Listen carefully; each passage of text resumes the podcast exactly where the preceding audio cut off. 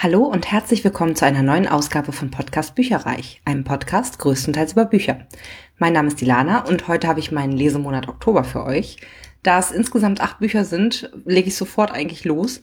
Nur kurz vorweg. Ich hatte im September mir überlegt, ob ich vielleicht so eine Art hm, Halloween lesen oder irgendwie so was Gruseligeres eher, äh, eher lesen möchte im Oktober, um quasi äh, Halloween gerecht zu werden. Es gibt ja auch diesen Spookathon, den äh, könnt ihr mal auf YouTube eingeben. Da gibt es etliche Videos und Leute und Blogger, die sich damit irgendwie befassen und dann halt wirklich gruselige oder mh, hm, vielleicht auch äh, Bücher mit irgendwie Vampiren und äh, Hexen und keine Ahnung was lesen in der Zeit. Ich bin total gescheitert an dieser Aufgabe. Wie ihr dann gleich sehen werdet, so zwei, drei Bücher haben schon dazu gepasst, aber halt richtig gruselig waren die wahrscheinlich jetzt auch nicht, sondern klar, bei dem einen waren irgendwie Vampire und sogar Zombies mit dabei. Mm, aber sonst eigentlich die Bücher, die ich mir vorgenommen hatte, die habe ich eigentlich nicht dazu gelesen. Hatte erst gedacht, okay, vielleicht ähm, Rebecca von Daphne du Maurier ähm, mal lesen. Das ist ein englischer Klassiker sozusagen und soll sehr, wirklich auch gruselig sein. Ähm, Warm Bodies hätte ich noch gehabt, die zwölf. Allerdings wollte ich auch jetzt nichts, ähm, keine neue Reihe mehr kurz vorm Ende des Jahres loslesen, weil gerade die zwölf ist ja wirklich auch sehr langes Buch und vor allen Dingen dann auch mit zwei weiteren Teilen noch und so. Das wollte ich dann nicht. Naja, so irgendwelche Hardboiled-Krimis oder irgendwas Übersinnliches oder so. Ich habe hier auch noch irgendwie Blood and Chocolate, da geht's um Werwölfe, Hazelwood und so weiter und so weiter. Ich bin zu nichts davon gekommen. zu gar nichts. Also ist mir fast ein bisschen peinlich. Ich hatte ja Ende September noch das eine Buch gelesen, was da auch ganz gut noch zupasst. Das war auch ein bisschen gruselig, wo irgendwie äh, Winter People hieß das, wo äh, es irgendwie um wieder auferstandene Tote ging. Aber ansonsten habe ich eigentlich nicht so viel in die Richtung gelesen. Insofern, nein, es gab keinen gruseligen Oktober. Wir machen einfach einen ganz normalen Oktober daraus. genau, und zwar habe ich als erstes gelesen in diesem Monat The Great Nowitzki von Thomas Pletzinger. Das ist ein Rezensionsexemplar aus dem Argan Verlag gewesen und hat eine Laufzeit von zwölf Stunden, ist auch ungekürzt und gelesen von Julian Miene. Den kannte ich vorher nicht, deswegen lese ich jetzt mal den Klappentext vor. Julian Mehne ist neben zahlreichen Auftritten auf Schauspiel- und Opernbühnen in ganz Deutschland auch als Sprecher für Rundfunk und Fernsehen tätig. Mit seiner tiefen, vertrauenserweckenden Stimme ist er außerdem eine beliebte Besetzung für viele Hörbücher. Ich fand ihn echt gut. Ich fand, ähm, er hat sehr passend gelesen oder auch die Stimme passte irgendwie zu dem äh, Buchinhalt. Und was ich auch sehr gut fand, war, dass er diese, da gab es relativ viele englische so Begriffe und Zwischenstücke und kurze Sätze und so. Und die hat er auch super gelesen. Es war lebhaft, betont, freundlich, irgendwie zugänglich sozusagen. Also ich fand es echt gut. Ja, und worum geht's? Natürlich um Dirk Nowitzki, den großen Basketballspieler, der ja nun leider seine Karriere beendet hat. Und ähm, ja, aus diesem Anlass quasi wird die seine sportliche Laufbahn halt äh, beleuchtet. Man muss allerdings dazu sagen, es ist keine Biografie im herkömmlichen Sinne, sondern es wird ein Grundwissen quasi vorausgesetzt und es ist auch alles durch die Linse von Thomas Pletzinger erzählt. Also er ist ja Journalist und er hat eine enorme Leidenschaft für Basketball. Er selbst wurde leider kein Profi, aber er steckt eben total tief im Sport drin. Das merkt man auch, dass hier halt jemand erzählt, der sich auskennt und auch wirklich gut formulieren kann. Das muss man echt sagen. Ich äh, bin ein absoluter Basketballleihe. Ich gehörte auch ganz, ganz lange zu der Fraktion so, ach, der Knowitzki, der macht doch Werbung für Inge Dieber. Also ja, kannte, wusste halt nichts und habe auch die Spiele nicht angeguckt und so. Was ich allerdings mal geschaut habe und da war ich sehr begeistert von, kann ich auch immer noch sehr empfehlen, ist eine ähm, sehr gute Dirk Nowitzki-Dokumentation im Fernsehen. Und zwar heißt die Nowitzki der perfekte Wurf. Irgendwann habe ich das mal so abends auf einem dritten Sender gesehen. Es war total faszinierend. Äh, da wurde eben auch sein, sein Leben beschrieben ähm, und ganz besonders auch darauf fokussiert, wie er eigentlich mit einem deutschen Trainer namens Holger trotzdem noch in der NBA ist. Also das ist irgendwie, äh, das ist eine völlige Ausnahme. Es macht hat sonst kein Mensch, dass der irgendwie den Trainer aus Jugendtagen quasi noch mit einem Schlappen hat. Aber der macht das halt, also die sind halt das perfekte Team zusammen. Die Methoden, die dort angewandt werden in der, in, in dem Training sozusagen, die spornen halt Dirk Nowitzki zur Höchstleistung an. Und das war damals in der Dokumentation sehr, sehr cool beschrieben, weil man es auch dann sehen konnte. Was meint er, äh, wenn er irgendwie sagt, das ist jetzt der Flamingo-Wurf oder so. Das ist wohl irgendwie so sein Markenzeichen äh, geworden. Ganz witzig, weil er halt so auf einem Bein äh, abspringt und nach hinten sich fallen lässt sozusagen. Und auch so dieses mit dem, was für einen Winkel muss man haben und so. Also die, die perfektionieren quasi den Wurf.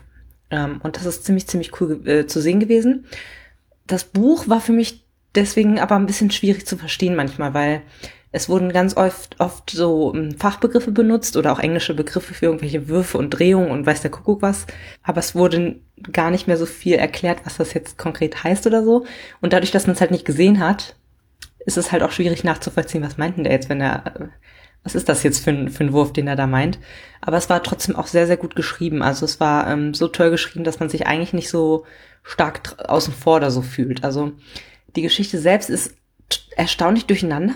Also es war sehr geschachtelt, nicht immer chronologisch. Also im Mittelteil habe ich kurzzeitig gedacht, boah, ist richtig verworren hier gerade.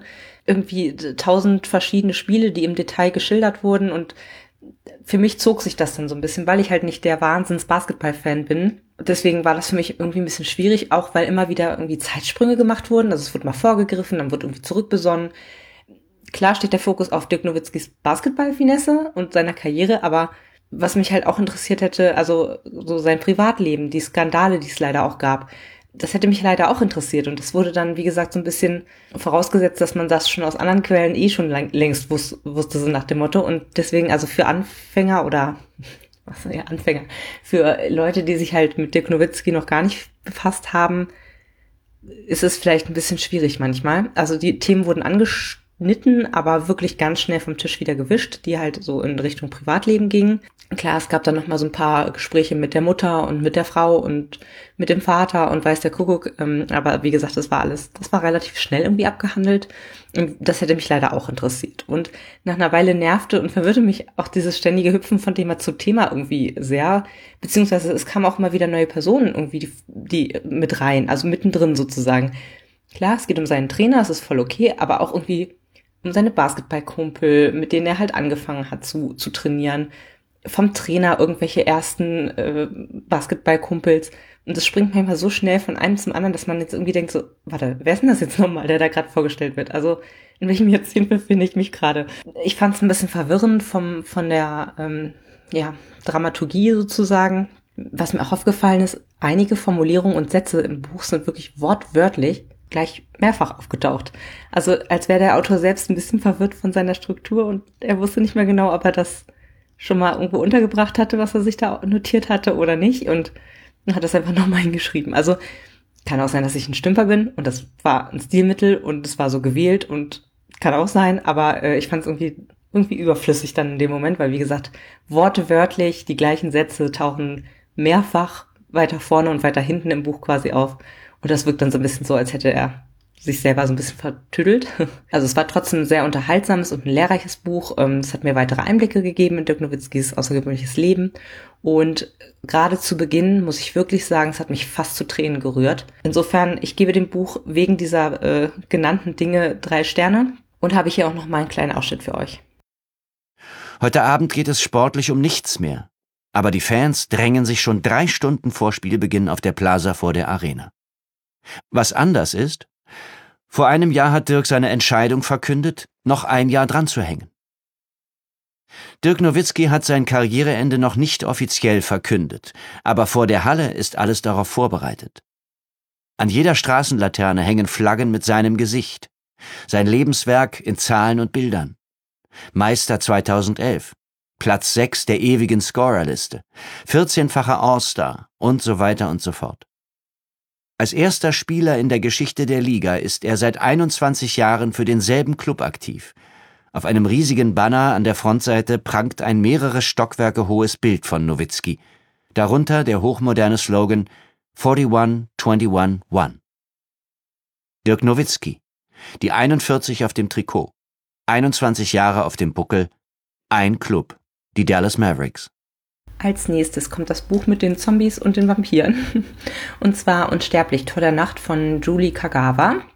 Es hatte 542 Seiten aus dem Heine Verlag und ich habe es in einer Leserunde mit Anna gelesen. Den ersten Band davon hatten wir auch vor ein paar Monaten allerdings schon gelesen, denn wir hatten beide noch ein paar Felder zu lesen und zu füllen in der Jahreschallenge, bevor es losgehen konnte.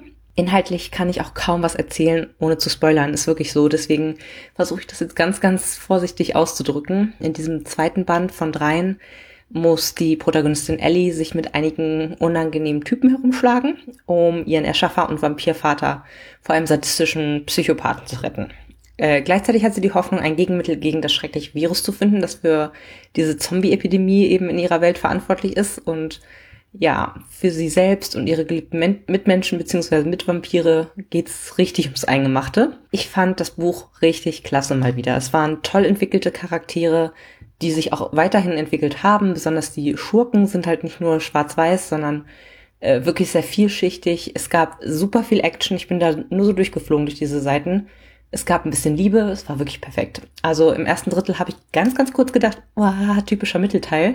Aber das legte sich innerhalb von wenigen Seiten und wurde durchweg richtig spannend. Band 3 habe ich jetzt schon über einen Hugendubel-Gutschein zum Geburtstag gekauft und ich plane diese Reihe dieses Jahr noch zu beenden. Das Buch bekommt von mir fünf Sterne. Daraufhin habe ich ein Hörbuch gehört und zwar Wo kein Licht. Das ist der dritte Band aus der Zornreihe von Stefan Ludwig. Ist aus dem Argon Verlag, hat eine Laufzeit von achteinhalb Stunden, kann man aber auch problemlos auf schnellerer Wiedergabe hören, so bei mir geschehen. Dementsprechend waren es dann vielleicht so fünf oder sechs Stunden insgesamt. Gesprochen ist es von David Nathan, der das ganz, ganz, ganz toll macht, wie beim ersten Mal auch schon und wie bei allen anderen Sachen, die er macht. Den, zu dem braucht man eigentlich fast nichts mehr sagen. Der ist ziemlich bekannt und macht das super, super gut. Und das Hörbuch ist von 2013. Ähm, dieses Mal waren im Grunde mehrere Fälle verknüpft. Äh, zum einen begeht ein Banker ein Selbstmord, Fragezeichen, an einer Brücke, geht dabei sehr auf Nummer sicher, äh, indem er irgendwie noch gleichzeitig mit einer Pistole sich erschießt, während er noch fällt. Aber jemand war zuvor in seiner Wohnung und gleichzeitig ist auch ein Richter verschwunden. Zusätzlich haben haben wir noch das Problem sozusagen, dass Schröder mit einer Gehirnerschütterung und dementen Eltern beschäftigt ist. Und äh, der Zorn hat Beziehungsstress, äh, ein vegetarischer Künstler macht ihm Konkurrenz. Also muss er deutlich mehr in diesem Buch ran als sonst. Ja, zumal ihm ein geistig zurückgebliebener mit Stirnlappe ständig in seiner Zigarettenpause auf die Pelle rückt. Der Fall war mal wieder unterhaltsam, aber es wird wohl nicht mein Lieblingsfall in der Reihe werden. Es sind ja aktuell acht Bücher erschienen und ich möchte nächstes Jahr auf jeden Fall weitere Bücher aus der Reihe lesen, weil die gehen immer schnell. Man übersieht so ein paar Logik- und Plausibilitätslöcher und dann ist es auch super unterhaltsam und kurzweilig und manchmal tatsächlich äh, psychisch brutal, würde ich sagen. Also es ist schon manchmal harter Tobak, finde ich gerade zu dem locker leichten Ton, der da sonst so herrscht, finde ich das immer ähm, einen ziemlichen Kontrast, ehrlicherweise. Ja, und da das, wie gesagt, nicht mein Lieblingsband ist, aber trotzdem ganz unterhaltsam war, gibt es vier Sterne von mir. Es gab Legenden, die sich um das alte Kurbad rankten, Geschichten von einäugigen Zwergen und wahnsinnigen Gnomen, die nachts zwischen den überwucherten Promenaden ihr Unwesen trieben, Märchen, die besagten, dass die Sohlquelle vergiftet sei, dass jeder, der früher mit dem Wasser in Berührung gekommen war, verflucht wurde, dass die Toten nicht verwesten und zurück an diesen morbiden Ort mussten, durchsichtige Gestalten, denen das Salz die Augen weggefressen hatte, Männer in altmodischen Zylindern, Frauen in großen Hüten und weiten weißen Röcken. Sie flanierten zwischen den verfallenen Kolonnaden, stumm, denn sie hatten keine Zungen. Im Musikpavillon spielte ein Orchester, schief grinsende Kreaturen, die nur darauf warteten, ihre Geigen beiseite zu legen und den Lebenden, die sich hierhin verirrten, die dampfenden Gedärme aus dem Leib zu reißen. Widerliche, schmatzende Töne erfüllten dann die Luft. Manchmal wechselte der Mond die Farbe, wurde blutrot, die Fliesen im Badehaus barsten, die Jugendstil-Ornamente flossen auseinander, die Wände öffneten sich, schlammiges Wasser drang hervor, Monster mit schwarzen Zähnen brachen sich Bahn und... Nein, das waren natürlich Märchen. Schauergeschichten, die sich die Halbwüchsigen in der Umgebung hinter vorgehaltener Hand zuflüsterten. Nein, hier spukte es nicht. Als nächstes Buch habe ich eins gelesen, was ich aus London mitgebracht habe, und zwar The Curious Incident of the Dog in the Nighttime von Mark Haddon. Das Interessante daran ist, ist dass das Ding trotz dessen, dass er schon 2003, 2003, nicht 2013, 2003 erschienen ist, sind die, liegen die Dinger immer noch auf den Empfohlentischen in äh, England. Das finde ich ganz interessant und spannend. Also es, äh, gute Sachen überdauern halt einfach. Ähm, kommt aus dem Vintage Verlag und hatte 277 Seiten und ich fand es einen sehr, sehr interessanten Einblick in die Gedankenwelt von einem jugendlichen Autisten, der im Mordfall am Nachbarshund ermittelt und dabei über viel mehr Geheimnisse stolpert, als er eigentlich wollte, sage ich jetzt mal. Genau, also der Protagonist heißt Christopher und man merkt eigentlich ziemlich schnell, dass er ein ganz besonderer Junge ist und dass er ähm, nicht normal ist, in Anführungsstrichen. Und zwar, weil er ja typische Symptome sozusagen zeigt von, von äh, aus dem autistischen Spektrum. Zum Beispiel lässt er sich überhaupt nicht gerne anfassen. Er wird dann auch ähm, handgreiflich, wenn das jemand versucht. Selbst bei seinen Eltern nicht, von denen er ja auch weiß, dass sie ihn lieben und so. Die haben dann halt so ein kleines Ritual, wo sie mehr oder weniger eine Art gespreiztes High Five sich geben. Und das bedeutet dann, dass man ähm, sich sehr gern hat. Dadurch ist aber dann auch die, die Berührung quasi minimiert. Er mag eine besondere, also braun und gelb nicht, also bestimmte Farben mag er nicht. Die mag er dann auch nicht essen, also es muss dann teilweise sein, sein äh, Essen mit Lebensmittelfarbe gefärbt werden, damit er es überhaupt mag. Die Sachen dürfen sich auch nicht auf dem Teller berühren, so. Wenn das passiert, dann ist vorbei, dann ist er das halt gar nicht mehr alles und so. Also man merkt schon, dass er auch einige, und er kommt auch zum Beispiel mit Gesichtsausdrücken nicht so gut klar. Also für ihn ist es sehr schwierig zu erkennen, was ist das jetzt für eine Emotion und auch Lügen zu erkennen. Also er selbst hat Schwierigkeiten damit zu lügen und das tut ihm manchmal auch nicht gut. Also er verstrickt sich da manchmal auch in Sachen und Situationen, wo man denkt, um Gottes Willen, das arme Kind. Also es tut einem manchmal auch ein bisschen leid, aber es ist auf jeden Fall ein super interessanter Einblick, was geht, was geht nicht bei diesem, äh, bei dieser Person. Und naja, er, wie gesagt, stolpert halt auf den ersten Seiten über den toten Nachbarshund und der äh, ist halt nicht einfach so umgekippt, sondern der hat halt richtig so eine Art Forke in sich drin stecken. Und da er Hunde sehr, sehr gerne mag, fängt er halt an zu ermitteln. Und wie gesagt, er stößt halt auf allerlei Sachen und Geheimnisse, die auch seine Familie betreffen, die er vielleicht so gar nicht erwartet hätte, sozusagen. Es war spannend, es war amüsant, unterhaltsam, bewegend, augenöffnend. Also ich kann euch das Buch nur empfehlen. Den Schluss Hätte ich als Aufwachsende vielleicht wohl nicht so toll gefunden, aber er ist plausibel und er ist irgendwo auch wie das reale Leben. Insofern fand ich ihn als Erwachsene gut und würde dem Ganzen fünf Sterne geben. Denn äh, tatsächlich ist es so, dass mein damaliger Freund in der Oberstufe quasi hatte das gelesen in seinem Englischkurs und hatte das damals schon so gut gefunden. Und seit, seit diesem Moment wollte ich das lesen und das muss auch so 2005 oder 2004 irgendwie gewesen sein. Also es ist im Grunde so, so alt wie das Buch selber und jetzt bin ich ganz, ganz happy, dass ich das mitgebracht habe und auch jetzt schon so fix gelesen habe. Also kann man echt nur empfehlen, wie gesagt, hätte ich es allerdings in der Schule gelesen, hätte ich vielleicht das Ende ein bisschen blöder gefunden, als ich es jetzt finde. Kurze Hörbücher gehen ja immer und das war hier ein ganz besonderes Schmankerl und zwar habe ich gehört, früher war ich älter von Horst Evers. Das ist ein Rezensionsexemplar aus dem Wortart Verlag gewesen und hat eine äh, Laufzeit von zwei Stunden auf zwei CDs. Ist halt ein Live-Mitschnitt von einer Lesung vom Autor und ungekürzt was halt besonders schön ist, finde ich. Also gerade wenn, wenn man dann den Autor selber das äh, Sprechen hört, sozusagen, ist es super.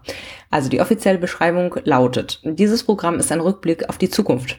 Also die, mit der man vielleicht mal gerechnet hätte. Denn schließlich wissen wir alle nicht, welche Vergangenheit uns erwartet, wenn wir schon bald auf das demnächst zurückschauen. Das stimmt, aber ich möchte es noch präzisieren. Es geht ums Älterwerden und in gewohnter Horst-Evers-Manier skurril, alltäglich um Situationen, die daraus erwachsen. So, das Leben und Horst Eva schreibt einfach die komischen Geschichten. Zum Beispiel, eine Brille braucht er nicht. Er druckt einfach groß beschriebene Zettel aus. Seine Ärztin sagt, er soll sich mit Sport fit halten. Und dann hat er natürlich jetzt Rennrodeln für sich entdeckt. Also natürlich erstmal nur im Fernsehen zum Anschauen, aber das ist ja olympisch und voll sein Sport so. Liegen, möglichst nicht bewegen, Bergauf gehört gar nicht erst dazu. Schwitzen klappt schließlich auch selbst ohne Bewegung bei ihm schon hervorragend. Noch eine andere Geschichte, irgendwie die Eltern von seiner Freundin spielen extra senil am Telefon, damit sie endlich mal wieder Besuch von ihrer Tochter erhalten. Fand ich auch sehr lustig. Oder auch ähm, seine eigene Tochter, die ihn fragt, wie habt ihr eigentlich früher getroffen, beziehungsweise verabredet, so ganz ohne Handy. Auch so, so eine total skurrile Szene, wo er irgendwie ähm, beim Arzt wartet und wie man die Sprechstundenhilfe effizient bestechen kann, damit man vor drei Tagen wieder raus ist und so weiter beim Verrats ohne Termin. Also es ist äh, sehr, sehr lustig alles gewesen. Was auch mit dem übergreifenden Thema jetzt nicht so viel zu tun hatte, fand ich, aber die fand ich auch sehr lustig, war eine Episode, wo es darum ging, wie voll aktuell alle Zeitpläne gerade sind so und wie man eigentlich effizient seine Zeit nutzen möchte. Und da wird ihm quasi aus einem Gang zum Briefkasten wird ihm dann alles Mögliche aufgebrummt, sodass er dann zum Schluss irgendwie eine halbe Weltreise unternehmen muss. Denn wenn Vater schon mal rausgeht, dann kann er ja noch Altglas wegbringen und was einkaufen und zur Post und die Tochter braucht ja auch noch was aus der Drogerie und die Klamotten aus der Reinigung und so weiter. ja, also das fand ich auch sehr, sehr lustig, muss ich sagen. Und äh, ja, und ansonsten ging es viel um so aktuelle Technik, wie Alexa, Baustellen überall, die Deutsche Bahn, der Berliner Flughafen durften klassischerweise auch nicht fehlen. Ja, viele witzige Geschichten, die dabei waren und ich muss wirklich sagen, nachdem mir das letzte und ich glaube sogar das vorletzte Programm nicht mehr so gut gefallen hatten, konnte ich hier wirklich häufig schmunzeln, zustimmt nicken, ein bisschen lachen, weil die geschilderten Situationen, die kennt man einfach, die kennt man aus dem Alltag und er überspitzt die nochmal so ganz skurril irgendwie. Also ich werde das Hörbuch auf jeden Fall meinen Eltern ausleihen. Ich bin sicher, das wird sie auch sehr gut unterhalten und wird dem Ganzen fünf Sterne geben. Hier kommt nochmal ein kleiner Ausschnitt für euch. Donnerstagmittag. Bin in Eile, muss einen Mietwagen zurückbringen. In 30 Minuten soll der abgegeben sein. Aber als ich am Leihwagen ankomme, sehe ich eingeparkt. Na bravo, also was tun. Könnt ihr mich natürlich ins Auto setzen und hupen. So wie es ja wohl brauche und wie ich es auch hier ständig beobachte. Seid in unserer wahrlich nicht sehr großen Straße. Aktuell gleichzeitig sage und schreibe vier Baustellen wegen auszubauender Dachgeschosse sind, wird hier alles eingeparkt, was nicht bei drei auf den Bäumen ist. Ja, teilweise reicht's, wenn du nur langsam durch die Straße durchfährst. Ja, zack, eingeparkt. Ganz schnell. Und dann wird gehupt, aber mit großer Leidenschaft und Entschlossenheit, also sehr gewissenhaft. Kürzlich war einer so dermaßen zugeparkt, dass er nicht mal mehr in sein Auto reinkam. Ja, weshalb er dann andere Autos angehalten und gefragt hat, ob die dann nicht vielleicht ein bisschen für ihn hupen können. Als die nicht drauf eingegangen sind, hat er schließlich selbst Hubgeräusche gemacht.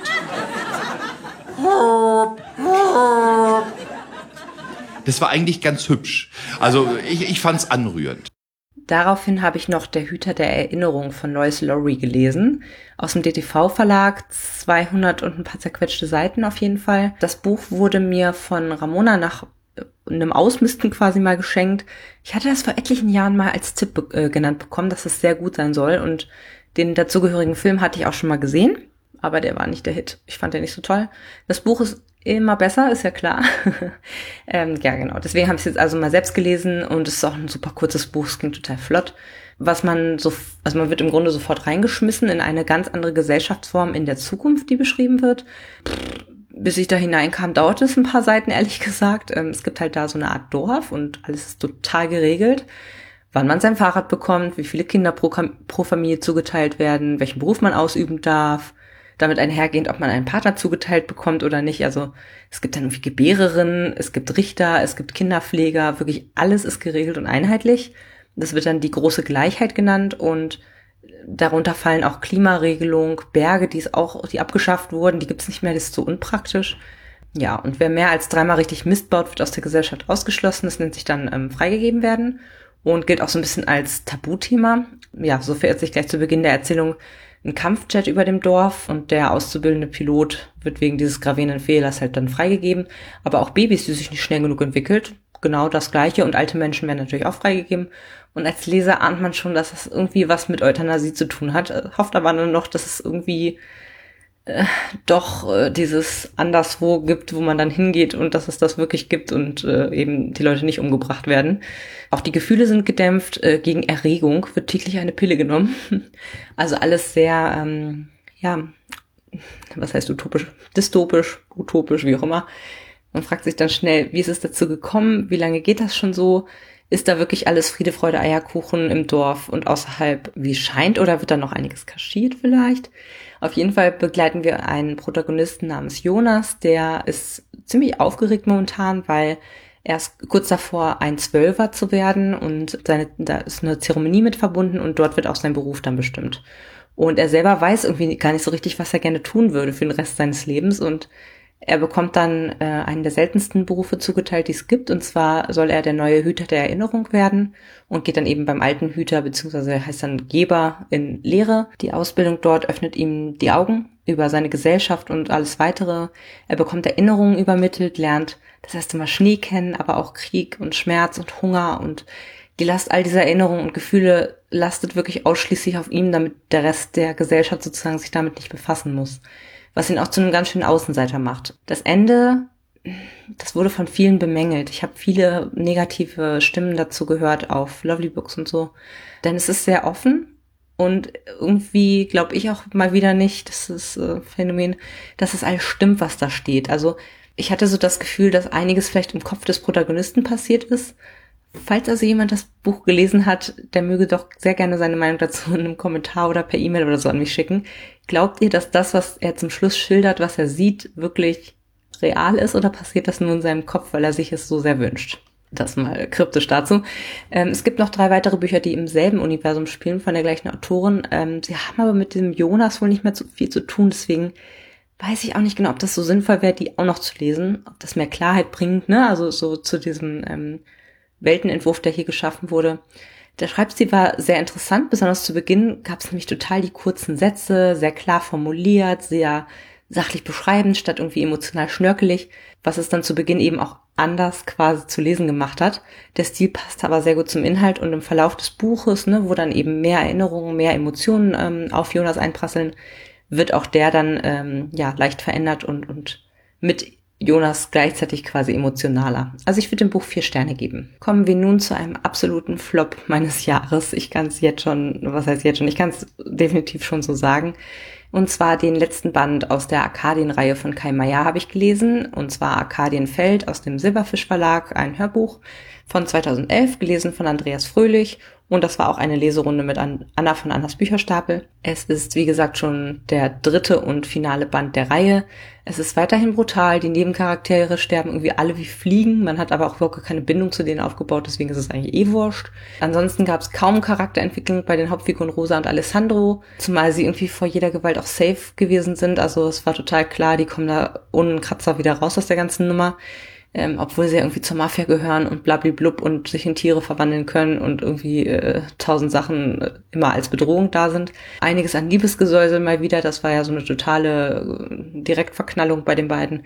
Immer wieder neue Bedrohungen, sehr viel auf der Flucht, weitere Mafia-Familien, äh, immer wieder neue, die halt ihre Finger in die Handlung nehmen kopflose Fluchten, wo wirklich viel Action in Anführungsstrichen waren, wechselten sich eigentlich immer mit so Endlosmonologen diverser Bösewichter ab, die halt von ihren Weltherrschaftsplänen dann mal so ähm, erzählt haben. Die losen Enden wurden größtenteils verknüpft, manchmal allerdings recht an den Haaren herbeigezogen. Also es war unglaubwürdig, es war esoterisch angehaucht. Äh, ich kann nur sagen, TGIF, thank God it's finished. Ich, äh, die Reihe, wie gesagt, wird eine der Flops des Jahres. Ich habe auch ehrlich gesagt, weil das so schlampig geschrieben war, irgendwie auch so ein bisschen Sorge, dass mir Kai Meier vielleicht auch in anderen Büchern nicht unbedingt gefällt, obwohl der ja so, ich war auch schon mal auf eine Lesung von dem, das war überhaupt nicht schlimm. Also war überhaupt nicht, konnte man nicht raushören sozusagen, dass dass es vielleicht eine, eine, eine Art und Weise von ihm ist sozusagen. Aber ja, ich werde ihm noch vorsichtig eine zweite Chance geben. Ich sage es ganz offen, wenn ich nicht noch einige Hörbücher von ihm auf dem Sub hätte, beziehungsweise meine kleine Schwester mir auch die Seiten der Welt so extrem ans Herz gelegt hätte, äh, jetzt vor ein paar Wochen, würde ich ihn, glaube ich, nicht mehr zur Hand nehmen. Das ist schade, aber wenn eine Reihe schon so, ja, weiß nicht, floppt oder auch aus meiner Sicht nicht so gut geschrieben ist, dann ist eigentlich vorbei für den, dafür gibt es so viele Bücher da draußen. Aber ich werde auf jeden Fall nochmal ähm, die Seiten der Welt denen nochmal eine Chance geben und bei allem weiteren muss ich gucken, ehrlich gesagt. Also ich gebe dem jetzt hier gut gemeinte zwei Sterne, weil es ganz unterhaltsam war, aber ein bisschen gequält habe ich mich doch. Also leider nicht gut. Als abschließendes Hörbuch habe ich noch Lustbekenntnisse von Nicola Burfeind und Jutta Lang gehört kommt aus dem Audioverlag von 2012 und ist der Nachfolger von der Spiegel-TV-Serie Lippenbekenntnisse, Frauen sprechen über Sex. Habe ich mal bekommen von Elena, von Elenas Zeilensauber und hatte eine Laufzeit von circa zwei Stunden, also sehr schnell gehört. Ich hatte allerdings, bin mit einer falschen Erwartungshaltung da reingegangen. Also ich hatte erwartet, ein, ein oder mehrere erotisch angehauchte Geschichten und Stories irgendwie äh, zu hören, was Männern Lust bereitet ich hatte mir halt den Klappentext vorher nicht durchgelesen. Die Realität war, dass äh, irgendwie gefühlt zehn prominente, ich weiß nicht, wie viele es wirklich waren, prominente Sexperten, die mir größtenteils ehrlich gesagt unbekannt waren, zu Wort kommen. Das war unter anderem Balian Buschbaum, Ulrich Clement, Gunther Gabriel, den kennt man vielleicht noch am ehesten, Roman Keudel, Oliver Mommsen, den hatte ich auch schon mal gehört, das sind Schauspieler, glaube ich, und Maximilian Pütz aber auch noch viele, viele andere. Ja, und die kommen halt zu Wort und es ist sehr situationsgetrieben, der, der, die Tonspur, möchte ich sagen. Sie sprechen halt über bestimmte vorgegebene Themen oder Fragen. Zum Beispiel, was verstehen Männer unter einer Granate im Bett? Oder wie fühlt sich ein Silikonbusen an? Oder gehen alle Männer fremd? Also ganz, ganz viele Fragen, die denen halt gestellt wurden. Und die Umsetzung fand ich ganz gut, weil die Männer, so wie ich das mitgekriegt habe, einfach erzählen. Also ich war dann so zwischendurch verwirrt, ob es vielleicht einfach die Tonspur von einer Spiegel-TV-Sendung ist, die ich da gerade höre Es gibt allerdings auch noch ein Buch dazu. Das wäre dann wahrscheinlich eher so ein Transkript von der ganzen Chose, weil das, das kannst du nicht spielen. Und das äh, waren auch wirklich die Stimmen dieser Schauspieler, gehe ich mal von aus, denn es waren jetzt keine Sprecher oder so dort noch vermerkt. Also das wirkte für mich so, als wäre es, wie gesagt, der Ton von einer Spiegel-TV-Sendung. Keine Ahnung, ob es stimmt, ich denke mal schon. Äh, leider klangen die Männer alle recht ähnlich, bis auf eben Gunther Gabriel. Diese Reibeisenstimme, die hört man immer wieder raus. Ähm, aber den möchte ich mir auch nicht wirklich dabei vorstellen, wie er sich irgendwie diese Dinge, die er da alle erzählt hat, ähm, ja, keine Ahnung.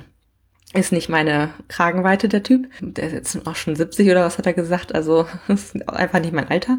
Aber äh, der hat wenigstens mal irgendwie ausgepackt, ne? Also der hat irgendwie am schamlosesten erzählt, der hat am meisten irgendwie gesagt, also den, den habe ich am präsentesten sozusagen von den Männern. Ja, ich denke mal, es hängt mit dem Alter zusammen, da ist wahrscheinlich vieles egal, was anderen irgendwie noch peinlich wäre oder so. Also ich habe bei diesem Hörbuch wirklich mehrfach laut aufgelacht, weil da wirklich so richtige, ja, kennt man Momente irgendwie dabei waren. Ja, manchmal ist die Sprache auch schön derb und dreckig. Also es war einfach total lustig. Deutlich eher lustig als anregend oder erotisch. Also das war überhaupt nicht anregend oder erotisch, muss ich euch ganz ehrlich sagen. Was leider ein bisschen schade ist, zwischendurch kam auch so richtig billige wahrscheinlich erotische Musik und ich fand ich so geschmacklos und abgedroschen. Das hat das Ganze echt unnötigerweise abgewertet und billig gemacht. So, es wäre überhaupt nicht nötig. Ja, die hätte ich weggelassen oder durch irgendwie was Passenderes ersetzt. Also insgesamt ganz interessant, mal in die Gedankenwelt von verschiedenen Männern irgendwie einzutauchen. Dass es Prominente waren, fand ich eher nicht so prall. Also ich hätte mir eher den Mann von dem angewünscht. Die hätten dann vielleicht auch offener sprechen können als Prominente, die ja wenn sie übers Fremdgehen oder ähnliches sprechen, diese privaten Geschichten eher nochmal irgendwie nachteilig sein können oder dass es irgendwie sich auf ihr Image oder so auswirkt. Also hm, fand ich jetzt nicht so sinnvoll und hätte ich, wie gesagt, auch nicht gebraucht. Es war ganz nett, es war eine leichte Unterhaltung, das kann man mal machen, aber ich würde es jetzt auch nicht unbedingt weiterempfehlen. Deswegen gibt's drei Sterne. Und ohne den Rahmen jetzt zu sprengen, wollte ich auch noch kurz erzählen, dass ich auf Amazon Prime eine coole Serie geguckt habe die sehr herzerwärmend war. Und zwar heißt sie Modern Love. Ist relativ neu und die basiert auf einer Kolumne aus der New York Times. Geht um ganz viele verschiedene New Yorker und ihre Geschichten rund um Liebe mit Partnern, Liebe in Richtung Eltern, Liebe äh, für ein Kind und so weiter und so fort. Also ganz viele unterschiedliche Konstellationen und Probleme und Lösungen und Happy Ends und das, also ich fand die ähm, erste Staffel, die ich jetzt geguckt habe, sehr, sehr cool. Das waren, glaube ich, wie acht Folgen, a 45 Minuten. Und ja, wenn ihr da auf sowas Lust habt, ähm, das ist wie gesagt basierend auf echten Geschichten. Es sind auch teilweise ähm, bekannte Gesichter dabei, Dev Patel, Anne Hathaway, wie sie alle heißen. Ich weiß es gerade nicht mehr. Auf jeden Fall waren da ähm, einige, die man auch schon, wo man vielleicht auch nicht unbedingt den Namen von kennt, aber die man schon mal gesehen hat in irgendwelchen Dingen. Und es war echt ganz cool gemacht und gut produziert und hat mir sehr gut gefallen. Kommen wir nun abschließend zu meiner Subhöhe und Halleluja, es ist endlich mal auf einem Tiefstand in beiden Abteilungen. Und zwar habe ich jetzt noch 80 ungelesene Bücher. Interessanterweise gibt es irgendeinen Rechenfehler, denn ich hatte im Vormonat hatte ich 81 genannt. Es ist hinzugekommen der Band 3 von Unsterblich, aber ich habe drei Bücher gelesen, also müsste es eigentlich bei 79 sein. Ich habe keine Ahnung, wie das, wie das zustande kommt, weiß ich wirklich nicht. Ich habe alles rauf und runter gerechnet, das ganze Jahr nochmal durchgerechnet. Ich habe keinen blassen Schimmer, woher es kommt. Auf jeden Fall sind es jetzt 80 offiziell. Dann habe ich noch 144 Hörbücher. Vorher waren es 147. Ähm, es ist früher war ich älter hinzugekommen und Ereboss 2, beides Rezi-Exemplare und fünf Hörbücher habe ich gehört. Somit kommen wir auf 144, wo es vorher 147 waren. Und ich bin sehr, sehr stolz darauf, denn wie gesagt, das ist bei beiden Stapeln der Tiefstand dieses Jahr. Hurra! Das war's dann jetzt aber auch von mir. Ich habe ja auch genug gesammelt. Ich wünsche euch einen ganz tollen Lesemonat November und melde mich ja Anfang Dezember mit meinem Lesemonat November zurück. Bis dann. Tschüss. Informationen zu allen Büchern, über die ich heute gesprochen habe, findet ihr auf meiner Website www.bücherreich.net mit UE. Ihr könnt dort oder auf Facebook unter www.facebook.de slash podcastbuicherreich in einem Wort durch mit mir in Kontakt treten. Meine E-Mail-Adresse lautet buicherreich.gmail.com. Wenn ihr diesen Podcast über iTunes abonniert habt, würde ich mich riesig freuen, wenn ihr mir eine 5-Sterne-Bewertung hinterlasst. Dies ist ein privater Buch-Podcast, in dem ich nur meine eigene private Meinung wiedergebe. Wenn mir ein Buch oder Hörbuch kostenlos zur Verfügung gestellt wird, kennzeichne ich es entsprechend auf meiner Website.